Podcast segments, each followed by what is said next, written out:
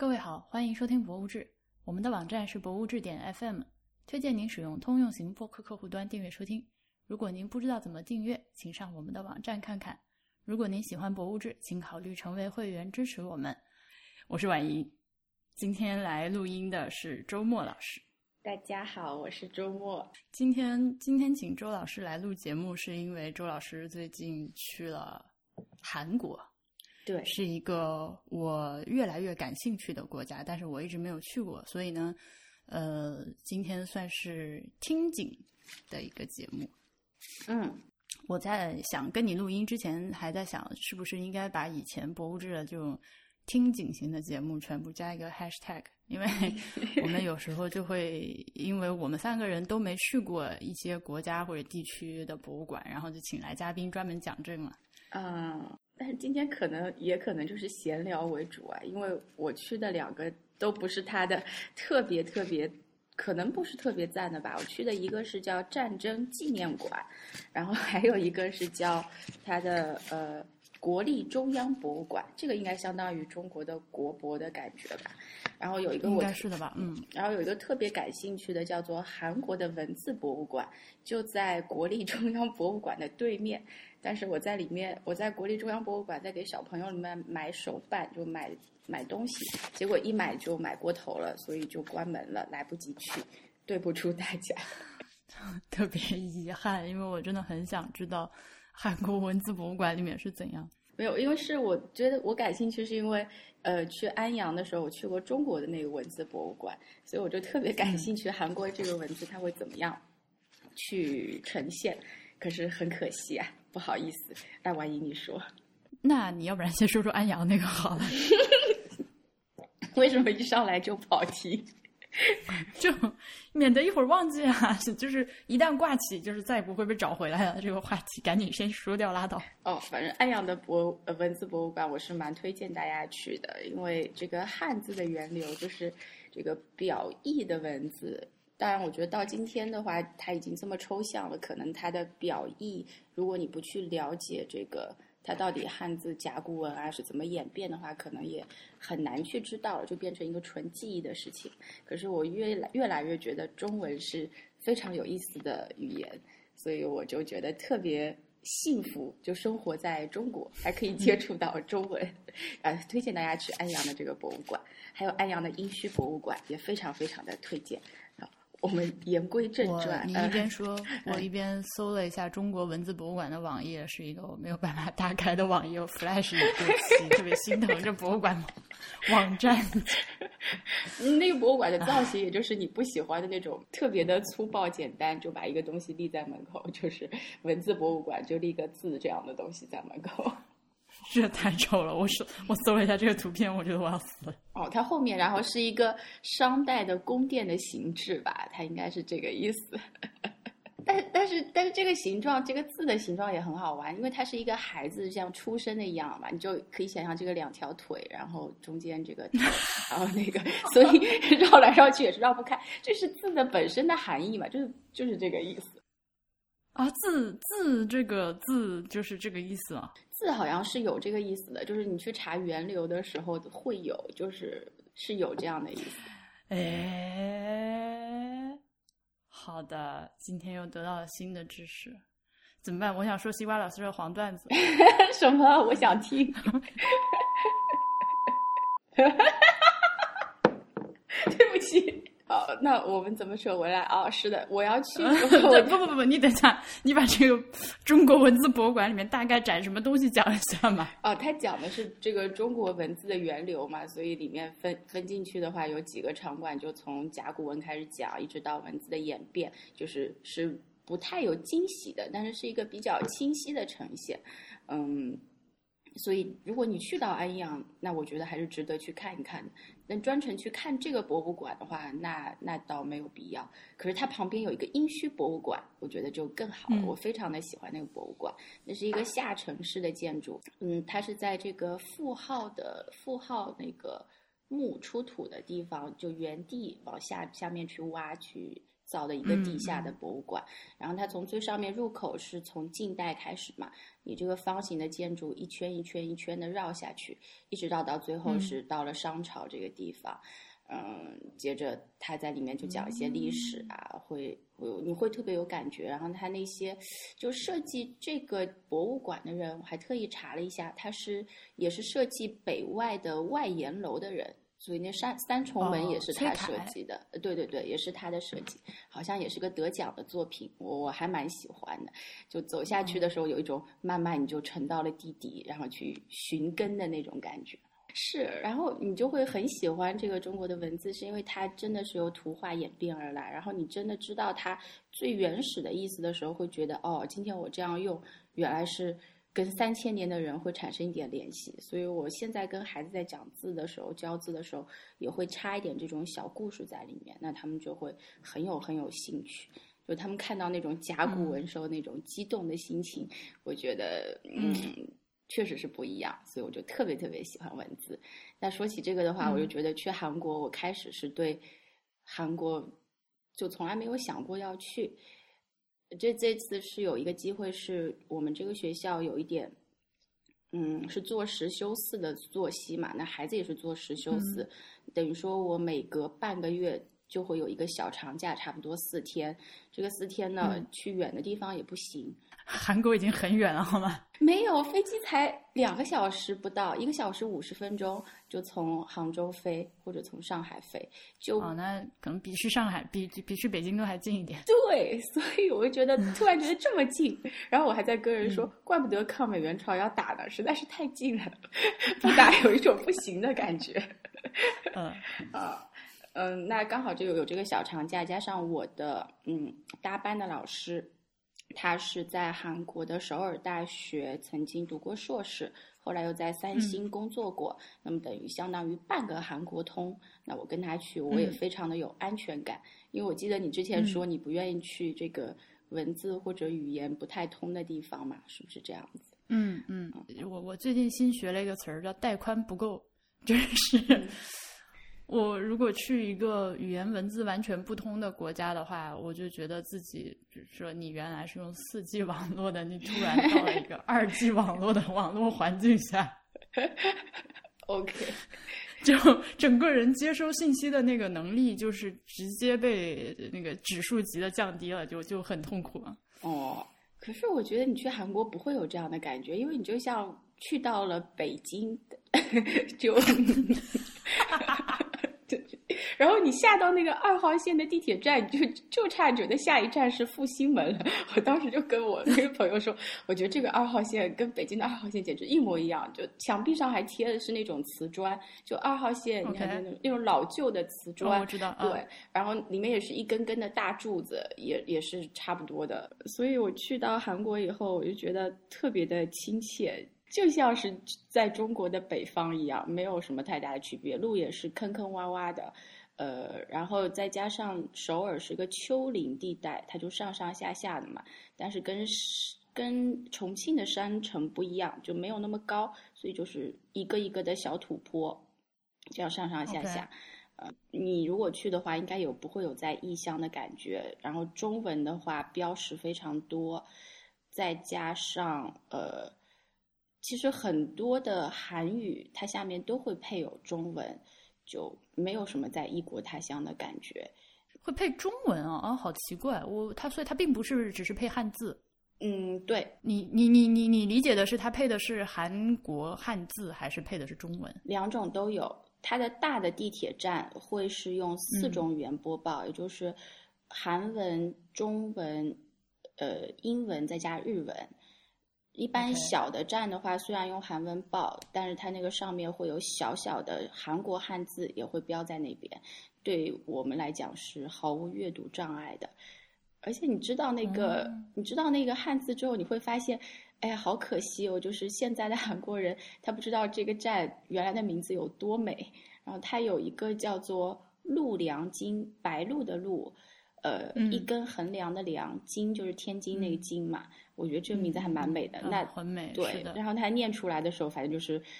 类似于卢亮锦之类的，然后就没有人也知道这个卢亮锦到底是什么东西，我就觉得哎呀，那还蛮可惜的。对，那我在这个国立博物馆里，我看到一本书，它是翻译宋代的，好像是这个念佛的还是什么的书，一本佛经吧。它是有中文字，但是它像那种注词，它就已经先变成了韩国的那种，嗯，类似于拼音的那种写法。然后就相当于你念经的时候能帮你念，所以我讲可能也是一步一步发展的。然后到世宗的时候，他把它就全部统一了一下，就全部都换成他们的文字。但之前应该也有一些符号是表示他们的那些。中文里面不太标得出来的发音的，是这样推测。嗯，这就我们俩都不会韩语，不了解，就只能推测了。就是 对，这是一期非常的虚无的节目，就是两个人在 需要有人来教育我们。至至至至少先维基百科一下这个。所以谚文、谚语的谚文字的文，就是现在韩字。嗯，一共有十个元音和十四个辅音，这样组合表音的一个文字。呃，但是在历史这段，因为我现在只是为了使我们这个节目显得不至于那么的虚无，我查了一下维基百科啊，就是 历史这段它写的非常的简短，就是说公元十五世纪以前，韩语以汉字为书写工具。嗯，由于韩语与汉语分属不同的语系，使用汉字记录韩语是一件很不容易的事，加之一般百百姓不懂得汉文，所以非常不利于文化的传播交流。这个我也完全可以理解，所以就是。我刚才说，就我猜测，就是完全是两回事，就是写是写，说是说，嗯，然后可能文化程度高的人才能读写汉字这样。嗯，那我觉得中国以前也不是所有人都读写汉字啊，就就文盲率也很高啊。呃，对啊，就是这个识字，就你刚刚不说了甲骨文嘛，它最早其实是你神职人员才能。对对对，就是识字写字嘛，就是慢慢后来才向往向下普及的。其实我觉得，包括像今天，呃，当然现在就是就网络上的文字越来越多之后，这个感觉会越来越冲淡。就是我小时候都有一个很明确的感觉，就是书面语言和口头语言是完全不同的 系统。是，就是我们说，呃，我们说话的时候，就是你如果把，比如说博物志，我们俩今天这个聊天，把它做成一个 transcript，一个字一个字打下来，有个速记员在旁边写的话，它其实是不堪入目的一篇文章。对，那其实你用讯飞输入法，用语音输入也是一样的。有时候你会，我说了一段话，然后我又把它给全部给删掉了，因为这个语音虽然是对的，可是。不是一个书面语言，我还得重新再打一遍，就我还是会有两种的区。哎，没有看到太遗憾了，因为我因为我对韩国有一个既定的刻板印象，这个是我因为没有去过，所以暂时没有办法验证的，就是他们是就是韩国是一个民族主义情绪非常高涨的国家，嗯，就是和我国可能不相上下，甚至更甚一些。这个这个是我从一些就是 媒体中。获得的一个感觉，对，所以我很想知道是不是这样。就是如如果说这个假设成立的话，那就那可能他们在讲自己文字的这个发展的时候，就会非常去怎么说，强调自己的这个语言的独特性。嗯嗯，那它确实是，它确实就是和汉字是完全不一样的语言，它只是借用了汉字嘛。是的，它的系统完全不一样。然后它在拼的时候这么有创造性的，你说日本也是这个。横行要么竖行这样子写下来，他还把这个元音和辅音拼在一起，还拼的看起来像一个汉字，还可以写书法，所以我觉得也确实是一个比较有创造性的发明。那你刚刚说提到的民族主义情绪啊或者什么的话，嗯，因为我才去了四天嘛，那当中还有飞机啊什么的，所以我可能这个方面的了解没有特别多。可是我觉得有一个很能体现的地方，就是这个战争纪念馆，然后嗯就。可能是可以和我国的一些博物馆进行比较的吧，也是一个很好玩的场所。就是你突然有了一个距离感，因为你在国内的话，你去看这一类的纪念馆，你可能不会有太大的感觉。但是你去到韩国是另外一个国家，你看他在怎么怎么做这一类的纪念馆的时候，你就会觉得哦，原来国内的纪念馆也是走差不多的路线的，就会很好玩。嗯，就是拿它做一个参照来反省自己的感觉，是吧？是的，是的，就会突然觉得，哦，原来这样子做真的还蛮好笑的。就是它是在一个叫龙山的山上，就是 Dragon Hill 还是什么的，就是感觉特别虎踞龙盘的。那当时呢，这三个博物馆都有，就这个 文字博物馆，然后国立中央博物馆和战争纪念馆。然后我我开始会觉得这战争纪念馆可能会有一些好玩的史料啊，然后也许这个看待历史的角度会不太一样，所以我坚持说第一个就要去这个战争纪念馆。然后，嗯，我就和我的这个会讲韩文的朋友一起去了。嗯，结果刚刚去到门口，还没有进去，就发现他们会有一个结婚大厅，就博物馆的结婚大厅。是的，我我刚查这个网站，我看到这个觉得很诡异。对，然后我就说，在这里干嘛有人要选这种地方结婚呢？然后。就是难道婚姻是一场战争之类的意思吗？所以我们就在那边 无聊的揣测了一下，然后揣测完之后，他门口有一个雕像，从雕像看过去是一个美式装备的韩国人抱着另外一个男人，然后我又在那边浮笑连篇了一会儿，我要说，诶，这又是什么意思呢？是代表就是人类的这种升华了的爱情吗？所以我也不知道。然后。我们就继续再往前走，再往前走是一个圆形的，就像梵蒂冈的那个一根根柱子那样的地方。那我开始会觉得这既然是一个和平的场所嘛，祈祷和平。那我会想，他就开始我们过去，他就有各国的国旗在那边，还有这个是什么？这希腊啊，这是哪里啊？这哪个国家？那我就想当然的会觉得中国的国旗也会在里面。然后后来我才反应过来，这个战争纪念馆，它是说这个联合国的军队一起在抵抗这个呃这个北朝鲜或者怎么样的，所以像北朝鲜啊、中国啊是属于另外一方的，就不属于他们这个阵营的，所以中国是没可能出现的。但是另外的国家就出现在那边，再加上联合国的旗帜。对他，我看到他有一叫 UN Room。对，所以我就已经感觉有点不对了。但是我会觉得说，既然来都来了，就意思就是来都来了，我们还是去吧。那我们就进去了。结果进去，他的第一个展厅在一楼进去，第一个展厅大大的四个汉字叫做“护国殿堂”。然后我一看到这个的时候，我就想说，哎呀，可能这不是一个好的选择。这个护国殿堂的设计就是有点像是纪念这个在战争中牺牲的这个本国，就为了自由和和平啊流血牺牲的人，是这样的一个很大的大厅。呃，嗯，啊对，然后我还带了他们的这个宣宣传册进来，就是展览先辈们誓死奋战的各种记录和遗物，学习战争的教训和护国尚武精神的生动的教育现场。悼念并继承先烈及战争英雄的保家卫国精神，所以是这样的三个部分。然后在在这个殿堂的边上还有一个小型的这个山和海之间的照片的建筑，我一下子根本就没有看任何的韩语，它啊它也没有任何的中文的解释，我就知道那个是韩国和日本有争议的那个岛，所以我觉得我在国内。一定是被教育的非常好，就是说看一眼我就知道他是干嘛的。然后有的人就在那边拍照，我估计上面那句话的意思就是这个独岛。钓鱼岛是属于中国的。对对对，它上面应该就那个独岛是属于韩国的之类的，所以我我就我就拍了一张照片。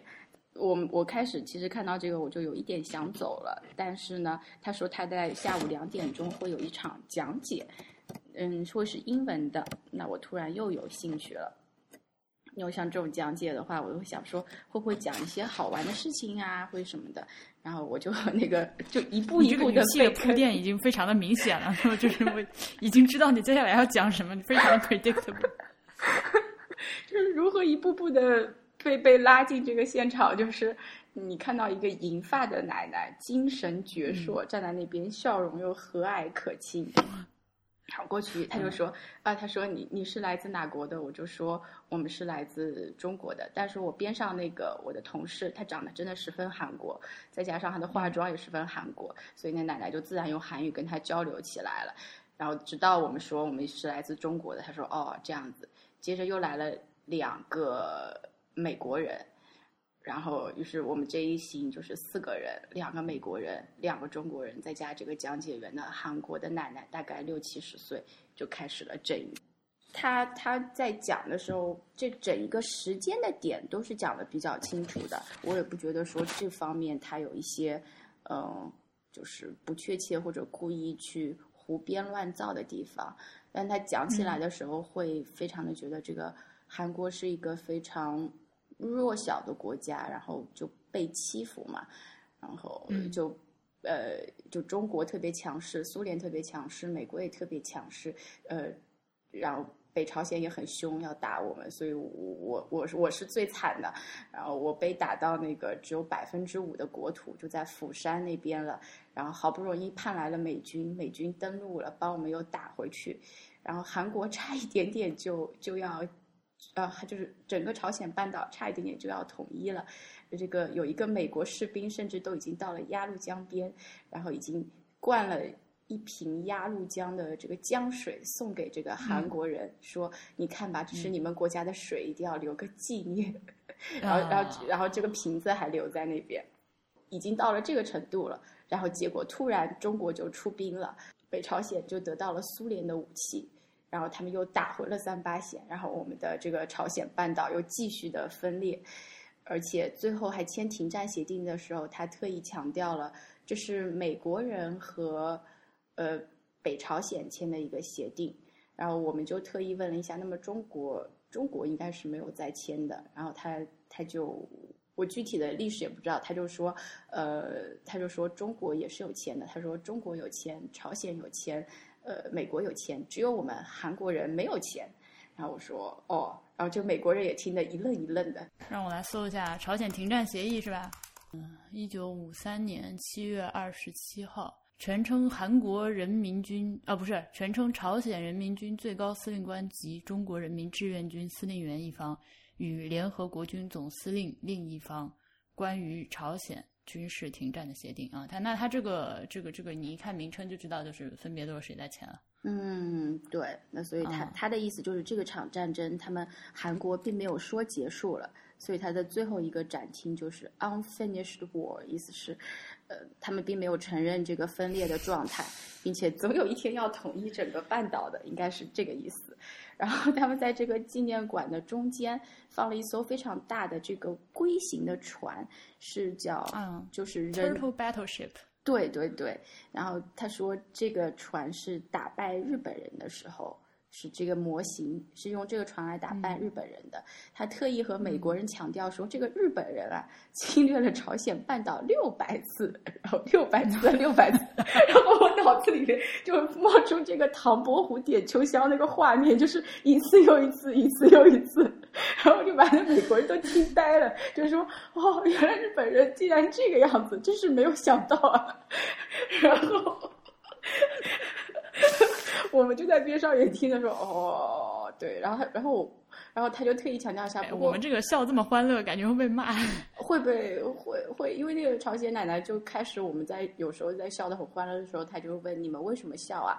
我们我们就说我们不是在笑这个战争，因为战争当然是呃不和平的、流血的，我们也不希望有。但是我就是觉得，嗯，就这个表述上面跟我们在历史上面啊或者怎么样，太亲切了，是吧？对我们我们我们的这个。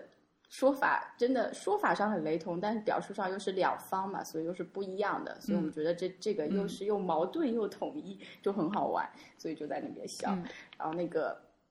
但是有一个美国的小哥，我也看不出来他的年龄，那他自己呢，号称在新加坡待过，他在巴厘岛也待过，看起来也像是个文艺青年，但是好像对历史方面是一点儿都不在行。所以跟他讲什么都不知道，就最后听到最后，他的重点是，呃，美国到底是赢了这场战争还是输了这场战争？他非常的对这一点非常的关注。但但本来就说这是一个 unfinished war，那还有什么好说的呢？但是他的点就是在，嗯，他坚持说觉得美国是赢了，正义是赢了，然后这个就是非正义的这一方是输掉了。就是北朝鲜是输掉了，他认为这样的结果他是心里听了才是舒服的，所以他就一直在一路上不断的搜集材料，就是在讲这个，希望最后能得到这样的结论。对，就是我赢了我才爽这样子的感觉。所以他特别在意的一个点是，有一次什么联合国大会的表决，然后美国缺席，他就在问为什么美国会缺席，然后我们就跟他讲说，那因为那个韩国奶奶她英文也不好，所以后来就变成我和还有一个我的同事两个人开始给他们讲这个联合国的整一个运行的机制。所以他他就，然后他就他开始不能理解说，那这个美国为什么要缺席呢？我们就说，如果美国出现的话，他可能不得不要投反对票，但是他又不要不想得罪谁谁谁谁谁，所以他干脆就不出席弃权了。然后他就说，为什么这个？我们为什么就说美国有特权，就是或者说这几个国家有特权可以有反对票呢？然后我们就说，那因为这个联合国它有一个机制叫有对，对，它常任理事国它是有反对票的。然后他又说，哦，他说那美国有，苏联有也就算了，那为什么法国这么一个小国家也有这个反对票？然后。我就惊呆了，然后我我说哦，我说因为法国在欧洲也是一个大国，而且它是一个二战胜利的国家，然后我就讲到这儿了，他突然就说。那德国也是个大国，为什么德国没有一票否决权？然后我觉得没有办法再进入这个对话。我说，嗯，好吧，我们就继续下一个环节。所以说，人生为什么总是会有时候难以避免得出一些片面的结论？因为你如果只是从经验来吸取的那个结来来做出结论的话，你这个美国小哥简直是代表了那个。是一种一种非常典型的美国美国无知青年的一个形象。嗯，但整个博物馆我会觉得，呃，整个纪念馆它其实不算一个博物馆。那展览下来，我们就会觉得跟国内的大多数的这样的博物馆是非常非常像的，就是揭露一些反，就揭露一些对方的非正义的行为啊，然后做一些自己这一方的这个追悼啊、悼念啊，然后最后再。最后再有一个展望啊，就差不多了，就会觉得其实没有太大的去参观的意义和价值吧。对，因为你当时跟我说你进去这个博物馆的时候，我看着手机就露出了便秘的表情。我觉得这个明摆着就是一个意识形态博物馆。这个，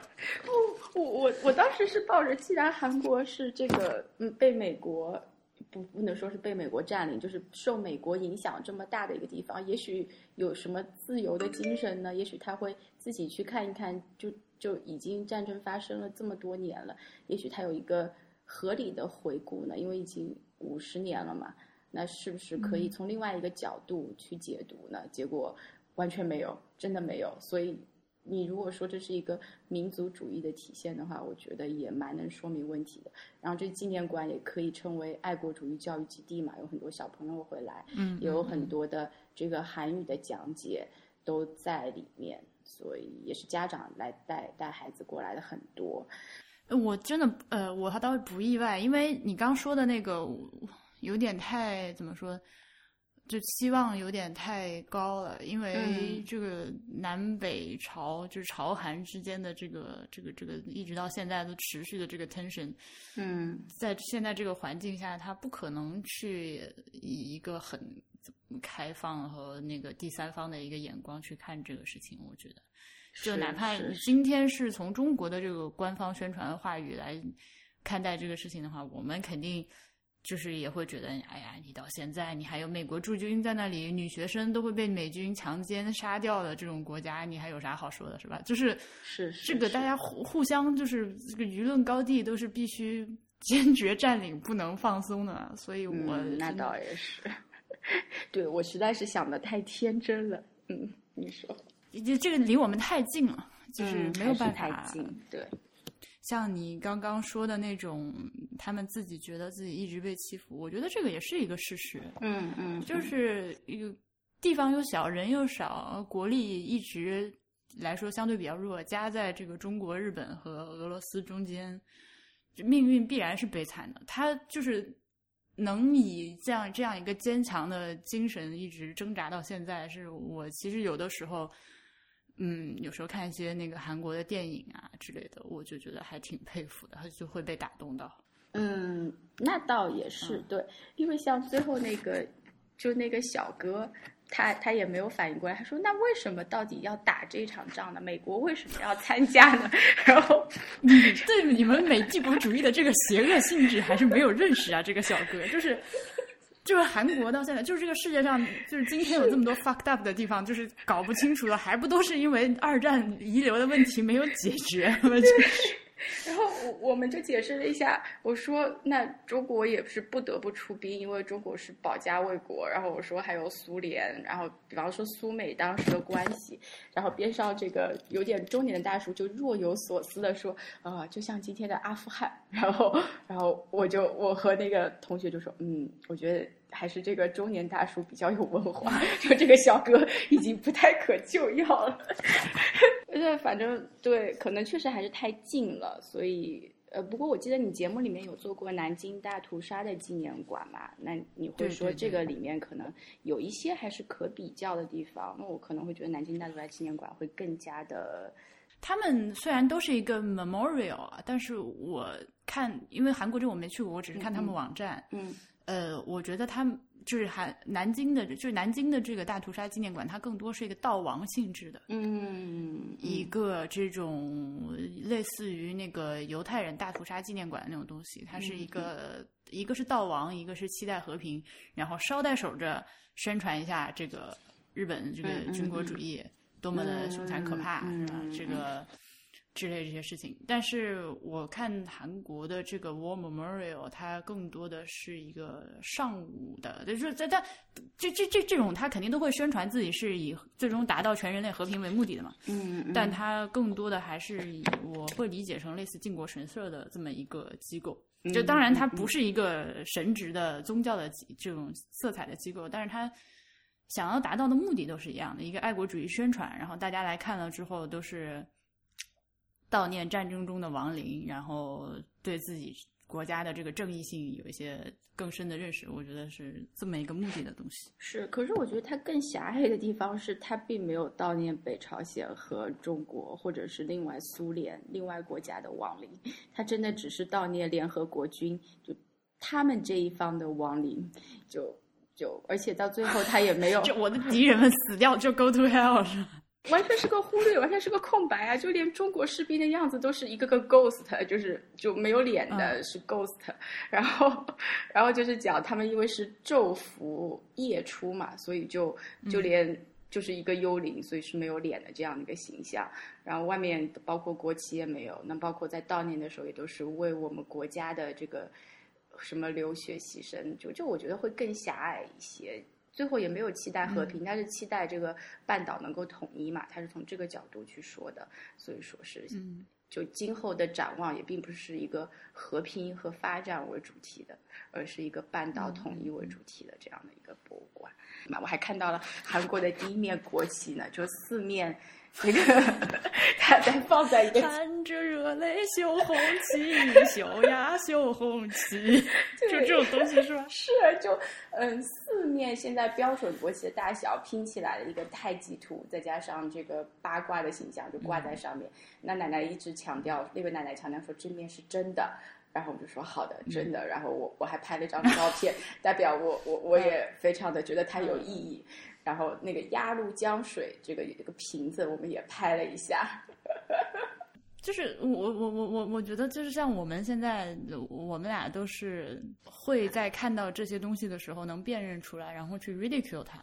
嗯嗯但是很多，就你还记得我小时候上大学的时候，你如果那个时候的我去看，就是类似的这样的一个东西啊，我可能就是不是今天这个心态嘛，对。那是的，它它这个博物馆，呃，除了就一个 除了有个诡异的那个婚礼大殿之外，wedding hall，还有一个 children's museum。啊，对对对，对我看它这个上面写的是，就是呃，是全世界首家儿童向的战争主题博物馆。啊，对我我对我看一下这边有什么东西。通过影片和童话书了解古代到朝鲜时代六位战争英雄的业绩和教训，还可以登上城郭，还有万岁呼声震天响，讲述了与三 与三一运动和独立有关的内容。转动扶手可吹风，舞动太极旗，体验万岁运动啊！所以这个是万岁运动。还有是啊坍塌的汉江大桥，重现汉江人行桥爆破场面的幻觉艺术照相区，可以拍照逼真的体验当时的时代状况。呃，然后还有儿童游机场，那这个博物馆我觉得可能更没有必要去。嗯，它这个展厅的最后一个区域就是 F 展厅，嗯，叫做 My Dear Country Korea。嗯，那对我们我们其实笑也是这种会心一笑，并不是说在嘲笑的，不是嘲笑，对，是一种会心一笑的笑。所以大家们请仔细甄别我们这个 所持的观点。是的，不要以为我们是在嘲笑他们。呃，因为他当时其实到最后讲这个战争。比方说，我第一次知道这个汉城或者是首尔是离三八线这么近的一个地方，然后它嗯，要包括什么最后的战役，我和我的同事就不约而同的想到了我们的渡江战役，就真的是，我以为你要唱周杰伦那个歌，就也应该是飞夺泸定桥，加上渡江战役的结合，就讲当时怎么艰难啊，最后他们好不容易啊把这个汉城给夺回来了这种场面，所以就会发现哦，原来。呃，原来这个也不是中国一家嘛，就大家原来都是这么做的。是的，呃，那个我之前录了一期关于上海最近当代艺术展览，有一个浩美术馆，然后它里面有一个我很喜欢的作品，嗯，呃，叫做宣传三部曲，宣传三部曲 （Propaganda Trilogy），然后这个艺术家叫彭宏志，那他就是，呃，有三个屏幕上，然后三个屏幕上是三个歌手。的男性歌手的一个大特写的脸，然后三个人轮流唱歌，在 YouTube 上搜到了这个艺术家本人的一个频道，应该是他本人，因为他这个就是视频下面的描述都是用我怎样怎样的。嗯嗯嗯，我我干脆就给大家念一下他自己写的这段自述好了，反正也不是很长。好的好的。呃，他说自二零零八年完成两百年的录像作品之后，我陆续又发现了一些历史上为了动员群众。国家机器所制作的几部有趣而深刻的材料，因此慢慢的由一件单频道扩大成三频道作品。两百年是一首我在 Robert Altman 的一九七五年的电影 Nashville 所听到的一首美国爱国歌曲。在电影的一开场，一位乡村音乐牛仔歌手不断重复的唱出：“我们必须做出正确的决定，再再强盛他两百年。”这首歌将爱国主义与基督教精神连接在一起。将对国家的忠诚对比为对神的誓言。主旋律，我们必须做出正确的决定，在强盛它两百年一直不断的重复播放，让这首歌特别容易深刻的印入观众的脑海。一首在一九七五年让人听来寻常的歌曲，在后九幺幺时代反而让人听起来格外有时空错乱之感。尤其当美国帝国主义不再独霸，民族主义上扬，沸腾人心之际。若将此曲翻成中文，再请地下民谣歌手小何翻唱，该可收异曲同工之妙。第二件是来自我家乡台湾的故事。一九三八年，日本殖民政府为鼓励台湾人踊跃去做日军的军夫，所谓的军夫就是不给武器，纯粹来战地做搬运工、打杂之类的工作。我的祖父在二战期间也曾经在南洋做过军夫，非常荒谬的。殖民政府将广受欢迎的作家邓雨贤的名曲《雨夜花》，原来描写酒家女哀愁的风花雪月，改编成台湾人民响应圣战的进行曲《荣誉的军夫》。今天这个版本是将这个改编过的日文歌词翻译成同样在同时期遭受日本殖民统治的韩国文字来演唱。虽然同样遭受日本殖民的统治，但是因为时空背景。政治情势和性格上的差异，相对对相同的历史却有一百八十度完全相异的解读。第三首的因缘际会是我在二零零一年在潘家园看到的一张淡蓝色 LP，L LP 是一种就就不展开了，是一种是反正是一种光碟，呃，上面写着斗大的“我们一定要解放台湾”，让我心惊胆战。后来仔细研究了一下当时的历史背景。原来在韩战之后，毛泽东为了完成这场被卷入的战争前的政治愿望——解放台湾，而开始密集的政治宣传工作。而《台湾同胞，我的骨肉兄弟》就是我们一定要解放台湾交响曲的主旋律独立出来的一首歌。不知道原作者有没有来过台湾？旋律一开始是充满着甜甜乡村风情，标志性的日月潭和阿里山也出现在歌词里。但是画风一转。显现军人避战的决心，声调转为高亢，类似艺术歌曲的唱法，文革式的肢体语言。现在看起来虽然滑稽，但真实历史背景之下却是血泪斑斑。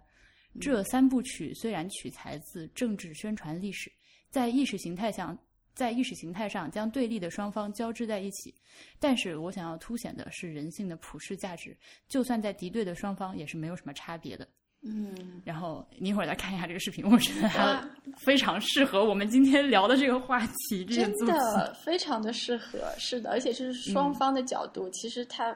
就在这个宣传上面，它没有太大的差异。对，然后我当时在参观整个博物馆，我想到的就是我们的这个雄赳赳气昂昂 那那首歌，然后在想的都是我对，然后结果就我们是跨过鸭绿江嘛，对他们来讲是到达鸭绿江是他们达到鸭绿江，对，是他们的一个终点，然后是我们的出发点，所以就非常的有意思。那这个博物馆讲完以后，我们可以讲一下国立中央博物馆，嗯，这也是一个修的像国博一样宏伟的建筑。它除了周一闭馆以外，另外的时间是开到晚上七点钟的。呃，是韩国可以说是韩国最近除了韩国的景福宫，它有一个像故宫一样的博物院以外，这应该是收纳了最多的韩国文物的这样一个博物馆嘛。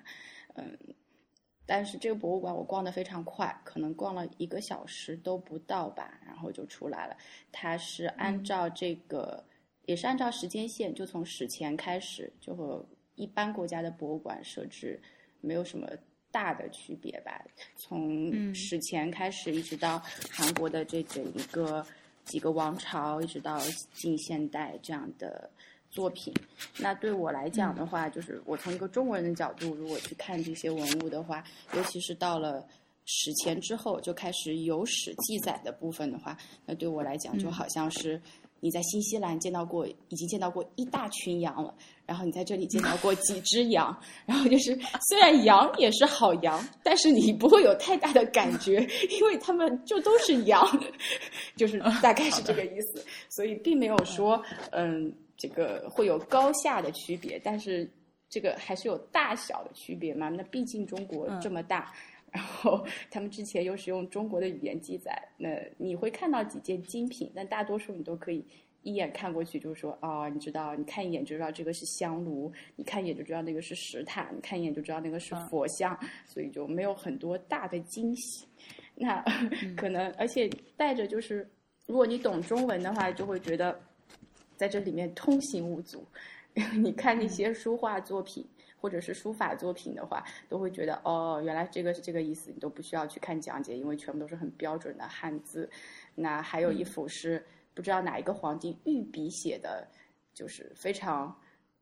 幼稚的这个字，但是因为是皇帝御笔，是皇帝小时候写的，所以上面还有斑斑点点的这个几滴墨水在边上，就写了嗯九五还是千万之类的字。然后我们开始一看都惊呆了，就。开始不知道是皇帝写的，也不知道它有什么价值，就看到挂了一幅 特别特别难看的书法作品，然后特别大的一个大厅就留给他，然后就就写了这么难看的字，于是我们就走过去走近看一眼，他说原来是皇帝的御笔，然后我们说哦，那可以理解挂在那边。那像书画作品，我们也看得很快，可能它有一个精品的特展，但是因为要付钱，所以我们就没有去。然后，然后我们长展看完的话，就出来买了纪念品。呃，这个我觉得对我来说，可能真的是需要继续提升自己的一个很重要的方面。就是你，因为你认识我很久了，你知道我现在已经比曾经就是在这个心态上已经开放了很多。但是，我觉得还有很大的进步空间，是吧？那在面对像你刚刚说的，就是韩国的这个。古代的艺术、历史上的东西的时候，因为我都是在呃欧洲或者是加拿大的一些博物馆里看到的，然后确实是心里多少有点忍不住去比，怎么样都不太忍得住，而且会一个很好奇的心情，就是他，你知道，就明朝之后，包括韩国的那个年号，嗯嗯，就是就是明朝灭亡之后，韩国人他们是呃当当时应该是叫不能叫韩国人，当时应该是朝鲜。朝鲜对吧？那他们其实是不接受这个清朝政府的，那他们的年号就是停在了崇祯。嗯，OK，就一直崇祯多少这样。呃，好吧。呃，这个好像是正确的吧？我应该没有这种感情。你这，你如果今天蹦出来跟我说说你当时是一个被欺压、非常不情愿这样的话，我其实不太信。就是因为当时他确实是，嗯，举国上下就从制度上、文化上就是效仿明朝嘛。对。而且，比方说，你看到一个佛塔，我们一般中国都是单数的佛塔，就他在那边突然来了一个十十层的石塔，然后说为什么是十层？对我来讲就是认知上的一个冲击，就是为什么一直都是单数，你 突然出现一个双数，你到底怎么了？那可能对他们来讲也没有什么大的这个，我就突然想到这个韩国的宗教，其实我也蛮好奇的，因为现在其实佛教在韩国也也是示威，就没有。太多的人去相信嘛，主要还是天主教。哎，韩国现在是一个，对对对，是一个这个个这个这个 Christianity 在韩国嗯非常盛行，基本上一统江湖，国教的感觉，不能叫盛行了，就是路上你看到一个人，基本上那样的教堂啊，就遍布在这个丘陵的比较高的地带，你就能看到那个闪闪的十字架，或者看到圣母的像。然后你在地铁站里面也会看到各种各样的教吧，但是可能他自己都会说我是基督教或者是哪一个教派的分支，那会在那边宣扬传教，比方说一个末世的理论啊，我我可以救人于水火之中啊，就参就信我这个教得永生之类的。嗯，就是我曾经我我在加拿大的那个的时候。呃，跟我一起打工的有一个韩国的姑娘，然后呃，她其实是二代韩国移民，但是呃，因为就是家庭里面这个韩国的文化包括语言的保持的非常好，然后她也经常去韩国，所以她就是很熟悉。嗯，她就跟我聊到这个事情的时候，就是很自豪的，呃，对她也是一个天主教徒，然后嗯，每周周末都会花整呃一天半的时间，整整一天半的时间在他们那个。呃，韩国人聚集的那个教教堂里面去做志愿工作。嗯嗯嗯。呃，他就说，就是信仰我们这个宗教，你就是上帝的选民。嗯。他说，他就给我举了很多例子，你看哪些哪些国家曾经一塌糊涂，我们那个 Korea 以前也是水深火热，是吧？被打败什么乱七八糟的。嗯。但是现在由于那个就是追随了上帝，所以我们整个国家的命运都有在变好，就是。他他他是他是发自内心，他是真的很真心跟我说这些话的啊。啊，我我我我我当然就是只能是嗯，就我反正也就听着，我也不能说什么。呃，而且我之前是听哪个播客在讲这件事情，就是韩国今天的这个宗教现状是一个非常有趣的情况，就是。虽然说佛教已经不像以前那样，就是一个是一个国教的地位了，但是依然是很重要的一个就是宗教，存在感非常的强的。嗯，那它现在最盛行的显然就是我们俩刚说的，哎，其实韩国信的是基督教还是天主教？两个都有，而且两个都挺多。我现在都有，嗯嗯嗯，然后它又有就是中国的神道教的东西，在韩国也。分布非常广泛，它包括它国旗上都是太极八卦，对吧？嗯嗯嗯。那还有就是它原生的这个萨满，就是啊，萨满教也有，还有看手相的，就这个对，这个是也有的。占对，它就是，呃，对对对对对，这这这，然后就是一些原始比较就是这种小型，就是跟跟跟那三大教相比比较小型的宗教，就很复杂的一个杂居的情况，各种各样的宗教都有，就是。我觉得很 fascinating，是，可是你没有想到的是，基督教它可以传播的这么快，就基本上到了韩国的人，或者说像我同事，他也是在韩国，然后就开始新的基督教。当然，他是一个非常理性的教徒，可是他也是相信的，并且他也是通过同事之间的传教啊，然后